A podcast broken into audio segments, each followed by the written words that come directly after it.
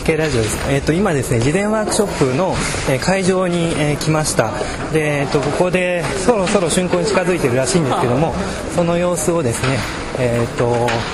見て、で佐藤淳さんに、えー、行動官佐藤淳さんに話を聞きたいと思います。あ、佐藤さんどうもあ、はい、お忙しいところすみません。あの ちょっと突撃インタビューみたいな形で現在の状況と、あの佐藤さんが昨日からですよね、はいはい、あのどういうことされてきたのかとか何かお話しいただければと思うんですけど。も、うんうん、えっ、とですねあのまあ昨日からえっ、と昨日その、えーと、レクチャーをやった時に、あのえーと、こういうその、えー、実際のものを作る時に、あのえーと、例えばその、えー、と1メートルとかそういう小さいものだとある程度こう勘で作れるんですよね。だけどあのこのぐらい大きいものになるとあのとかあの今アルミチームが苦戦してますけどもあのこういうものにこういう大きいものになるとある程度その、えー、と簡単な構造計算をやって、えー、ででそのどのぐらいの、えー、部材が、えー、これ例えば木の枝チームだとこのぐらいの枝だとどのぐらいのものが作れそうだとか、えーと、アルミチームも 0.2mm の板でどのぐらいの、えー、例えばアーチが作れそうだとかいう当たりをつけて、えー、やらで進めないといけないと、あのー、全然こうビジョンのないままに進んでしまう。であのー、えっ、ー、とだその成立、えー、最終的に成立しなくなってしまうんですよ。だけど、えー、ででその、えー、計算のやり方もあのごくごく簡単にその単純なモデル化をするとかなり複雑な形でも手計算で、えー、大体の当たりがつけられるっていうような話をしたんですね。で、えーとまあ、とはいえそのある程度形があのどういうものものを作りたいということがわからないと、えー、その計算もできないからまずまあ昨日の段階では、えーとそのえーまあ、その素材を見ながらああるいはその、えー、実際にこう組んでみながらどういうものが作れそうかっていうのを当たってを考えて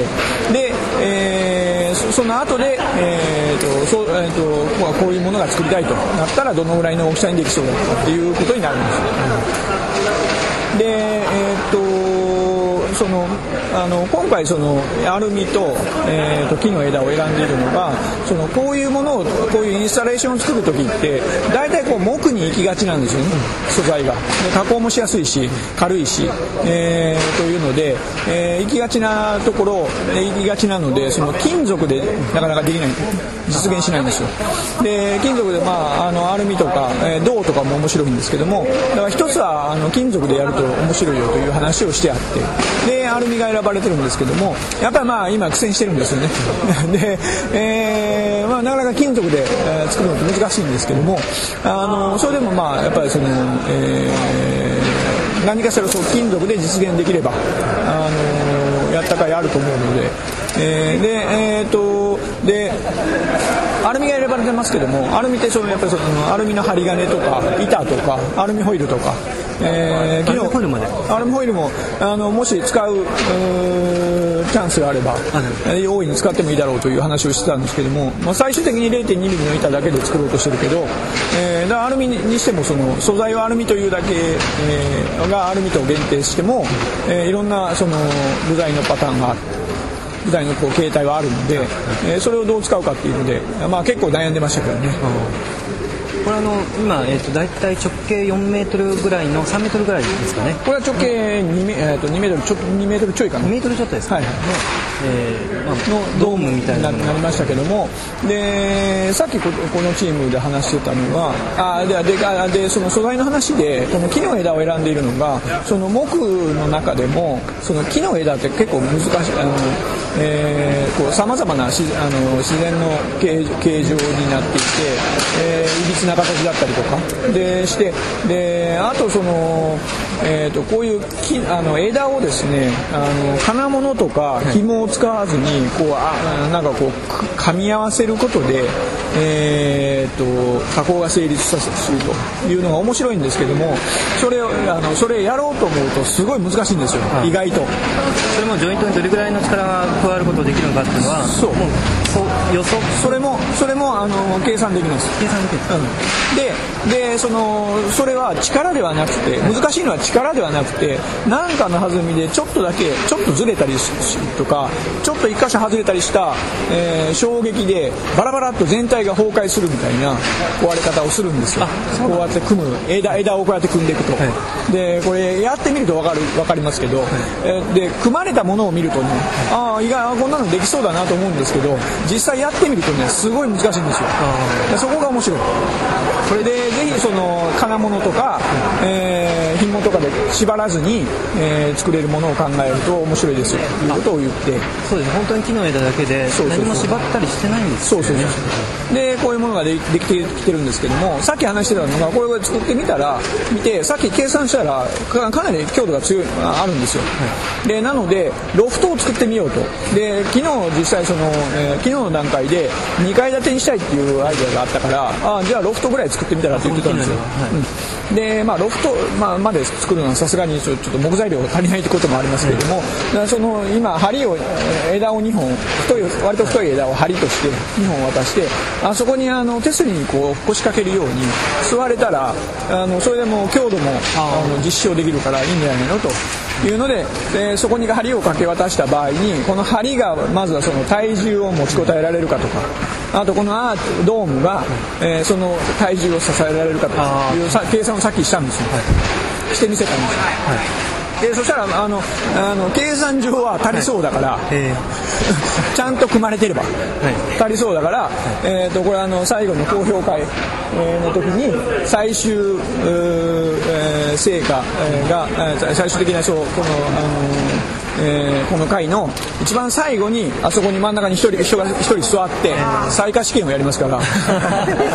い、一応こう座れるはずなので、まあまあこうやってこう絡んでるんですけども、えー採火試験をやるという方針になっています。でこれこれやっぱりあのーこれこのチーム難しいのがこの輪っかなんですよね。足元の輪っか。これやっぱりこうスラストでこう広がろうとするのをテンションテンションリングとか言いますけども、えーこうてあのー抑え込まないといけない、えーというのがやっぱり苦労している。で触ってるうちにどんどんどんこう広がってくるんですよ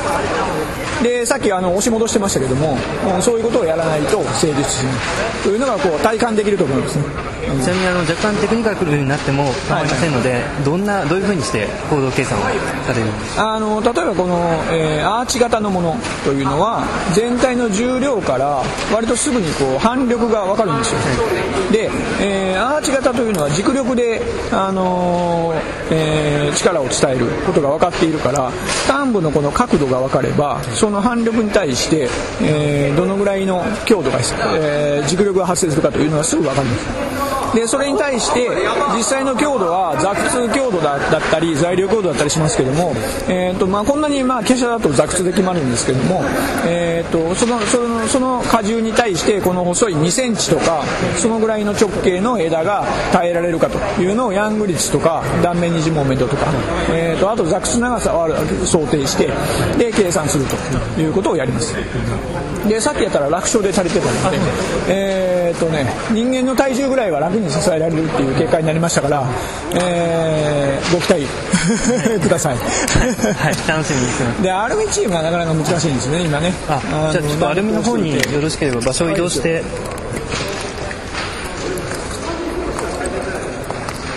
今のあの建築会館の中庭のところで、まあ、あの2つ、えー1分の1のものを作ってるという感じでもう一つの方に移ってきました、えーこちら、アルミチームが、えーっと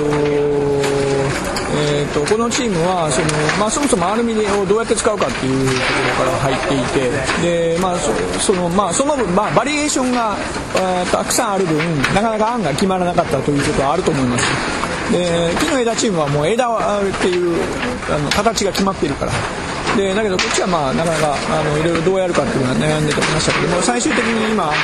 正方形の板に切り込みを入れてであのこうモコモコした曲面を作ろう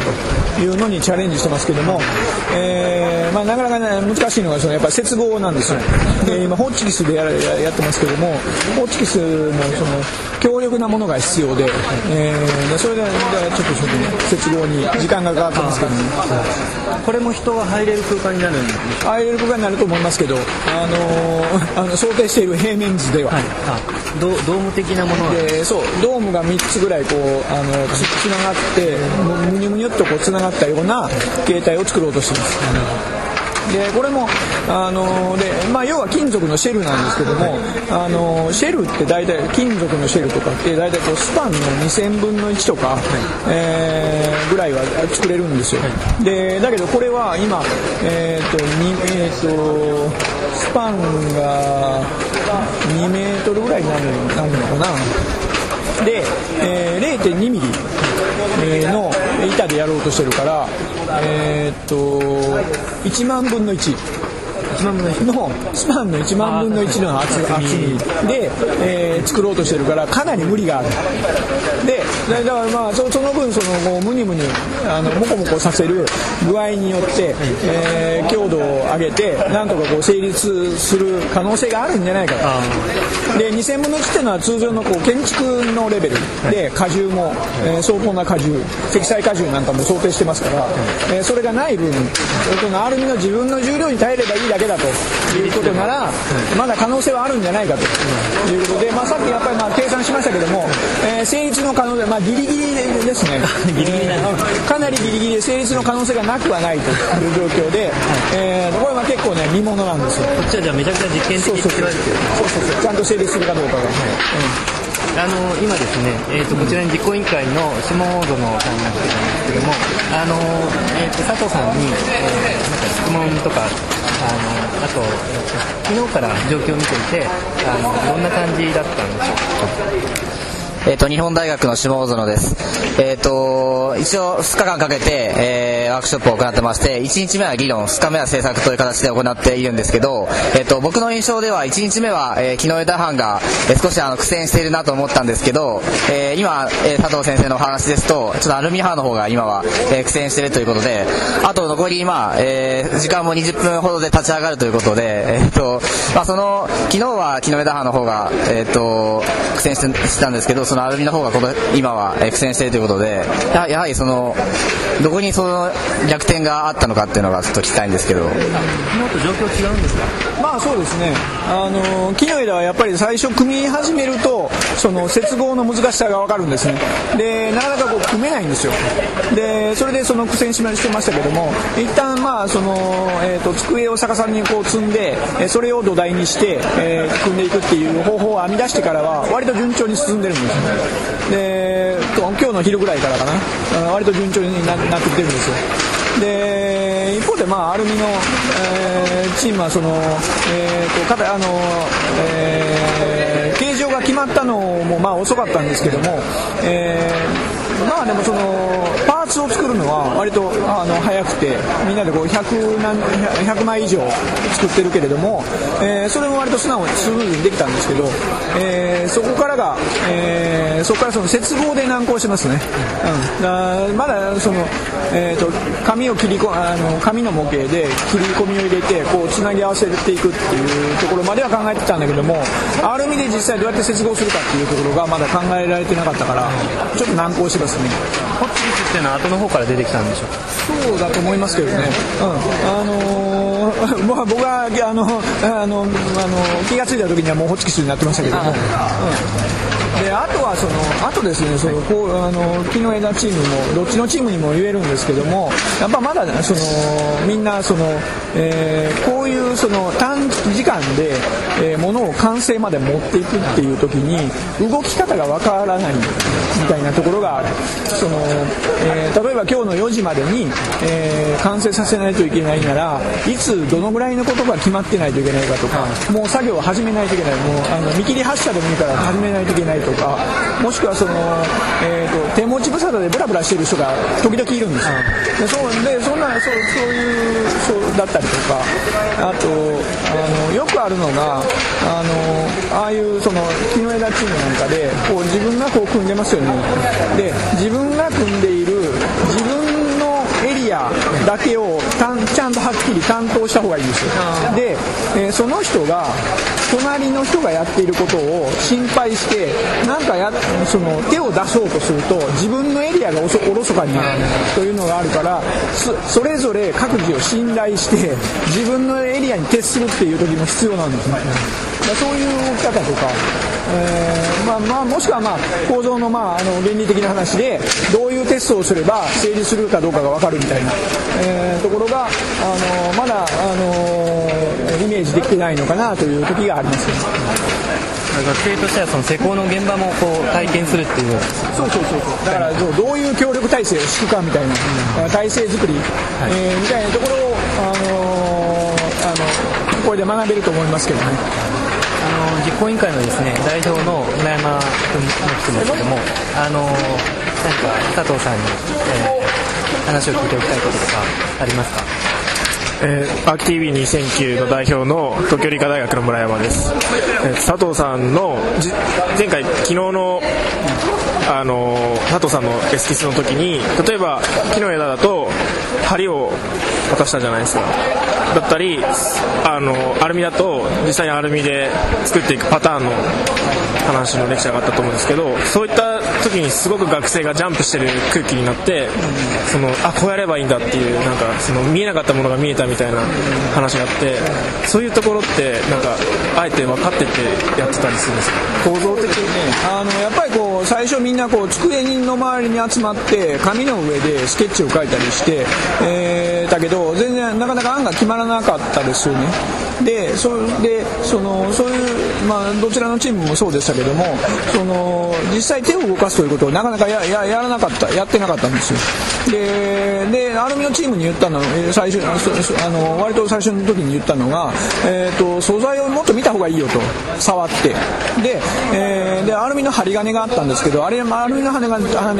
針金って、えー、スチールのものよりふにゃふにゃで柔らかいんだけれども、えーと、こうまっすぐに伸ばしてそっちも持ってよって言って持たせてこうこうやってこうアーチが作れるんですよ。針金で。でどんどんこうスパンを伸ばしていくと,、えーと、大体1.5メートルぐらいは成立して、まあ、それ以上になるとふにゃってなって成立しないということが分かる。だそうすると1.5メーターのぐらいの加工は楽に作れるということが分かるんです。でそれ以上となるとやっぱりその形態的な工夫が、えー、必要になるというので大体その規模の当たりがつけられるんです規模のイメージも出てくるっていうそのそういうその実際のものを触って考えるっていうことができてなかったからでそういうところそのそれをどんどんやった方がいいよということを話しました。ああのまさになんか完成直前の一番忙しい時に時間を取っていただいてあの佐藤さん今日はどうもありがとうございます、はい、どうもお疲れ様です、はい、ありがとうございました